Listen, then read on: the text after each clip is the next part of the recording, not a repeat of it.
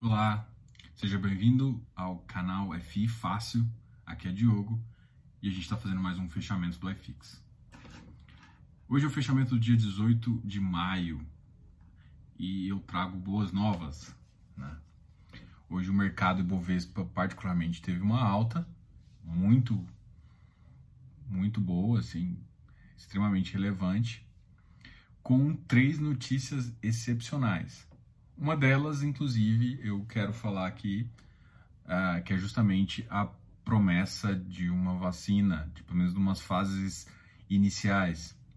Existiam alguns economistas que estavam falando que a economia seria muito complicado voltar enquanto não tivesse a vacina.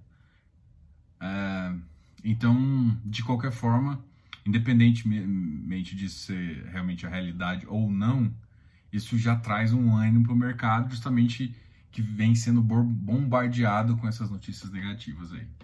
Então isso traz um humor muito legal, o que faz com que a bolsa suba. Está uh, no primeiro estágio, ainda mais foi aprovado o segundo, e aí o segundo estágio desses testes, e a gente, a gente torce para que isso se resolva o mais rápido possível. Uh, o segundo detalhe aí também foi uma fala do Powell, que é o presidente do Fed, e falou que não está sem munição. E ele vai continuar é, dando incentivos para a economia, para até a economia melhorar. Então, apesar dele não ter é, feito juros negativo, que muita gente esperava, mas ele disse que ainda tem incentivos que ele pode fazer. Incentivos fiscais e outros, outros incentivos para voltar a economia mais rápido. Então, essa foi a segunda notícia positiva que também impulsionou. Eu acredito que a, não dá para avaliar qual é mais, mas eu acredito que em termos de otimismo, uma vacina nesse momento ele traz uma esperança muito legal aí. Em terceiro, é justamente a reabertura da, da economia da Europa, principalmente da Itália, que foi um dos países que, que o Covid mais, mais prejudicou e e, e teve um trouxe um sofrimento para a população. Então, nessa nesse sentido, a, a, própria Itália conseguiu mostrar que você consegue passar por isso e reabrir economicamente. Então, isso bota um fim. Se a gente lembrar, a Itália começou a sofrer no início de fevereiro. Começou a sofrer em janeiro, mas em fevereiro que começou a ficar mais dramático. Então, a gente começou mais ou menos um mês depois. Então, teoricamente, se a gente for pensar em alguma coisa do tipo, a gente ficaria um mês aí de delay. Em compensação, apesar do Ibov ter ido lá nas alturas, uma alta de 4,69%, e o iFix teve um. Não posso nem falar de alta, né? Teve um. Ele quase manteve constante. Uma alta de 0,02%. A gente vai falar agora primeiro dos negativos, dos que tiveram pior desempenho, e depois a gente vai, começa a falar dos positivos. HGRE, inclusive foi objeto da nossa conversa na sexta-feira, voltou para a faixa dos 139 e no, na casa e ele bateu em mínima 137. Você lembra para quem para quem tá de olho em CDI mais 2%, o HGRE começa a ficar atrativo. Lembrando que a gente está considerando aí um rendimento uh, real de resultado de 0,56, tá?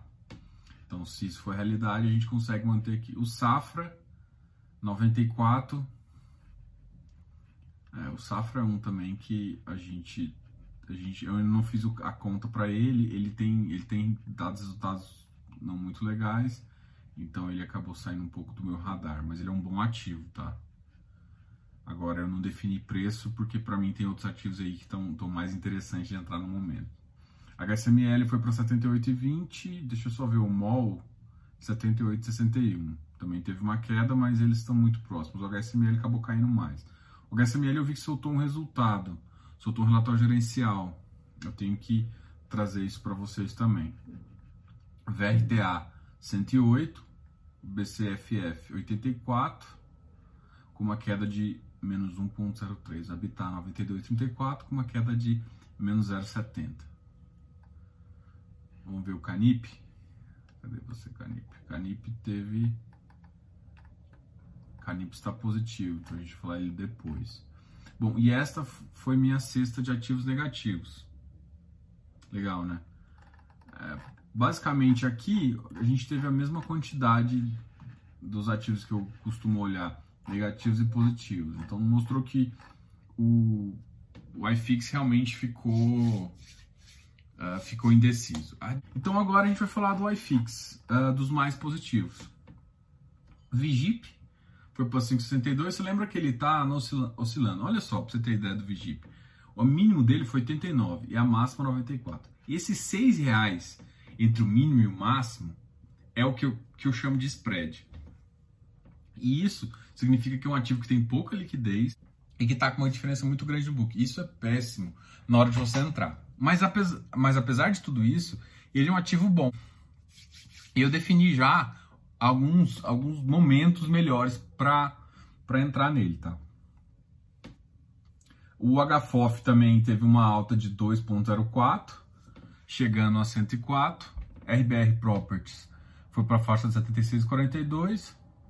XPMOL 87. Canip foi para 108,50. Canip eu gosto dele um pouco mais barato. Você lembra da, da conta que eu fiz? Ah, eu postei ontem um vídeo de para mostrar a taxa de atração ou a taxa de atratividade. E essa taxa de atratividade, no meu caso, que é um IPCA mais 5, IPCA mais 6, o, a conta que eu fiz para o Canip, ele teria que ficar um pouco abaixo, tá? Ele teria que ficar até 102, até 101, para ter um, um, uma taxa de atratividade que eu fico mais confortável. É um bom ativo, dá para entrar ainda, mas na, na, minha faixa de avaliação. E aí, Diogo, é, aí eu vou puxar essa, essa conversa aqui. E hoje eu fiz um post sobre tesouro direto, justamente para lembrar vocês que toda referência de mercado principalmente com base na taxa de atratividade de um negócio, é com referência num título público. Por quê? Vale a pena você entrar num negócio para ganhar 3% anual atualmente? Não. Se com um risco praticamente zero você consegue colocar num título público. Agora, e com 6%? Olha, com 6% começa a ficar mais interessante. Entendeu? É essa questão, muito ligada ao título público. Porque se o título público está baixo, uma taxa menor pode te atrair ou não. Um dos motivos que o Banco Central baixa a taxa de juros. Para que fique vantajoso para você entrar no negócio. Porque senão você decide sempre em colocar o tesouro, você empresta dinheiro para o governo e depois vai receber. É interessante você conhecer, ficar analisando o que, que é o tesouro, o que, que são os títulos públicos, porque eles são basicamente a nossa base para definir uma taxa de atração de um negócio. Quero lembrar vocês que se inscrevam no canal, dá um like nesse vídeo, não se esqueça de ativar as notificações. Quero agradecer aí pela audiência e até mais.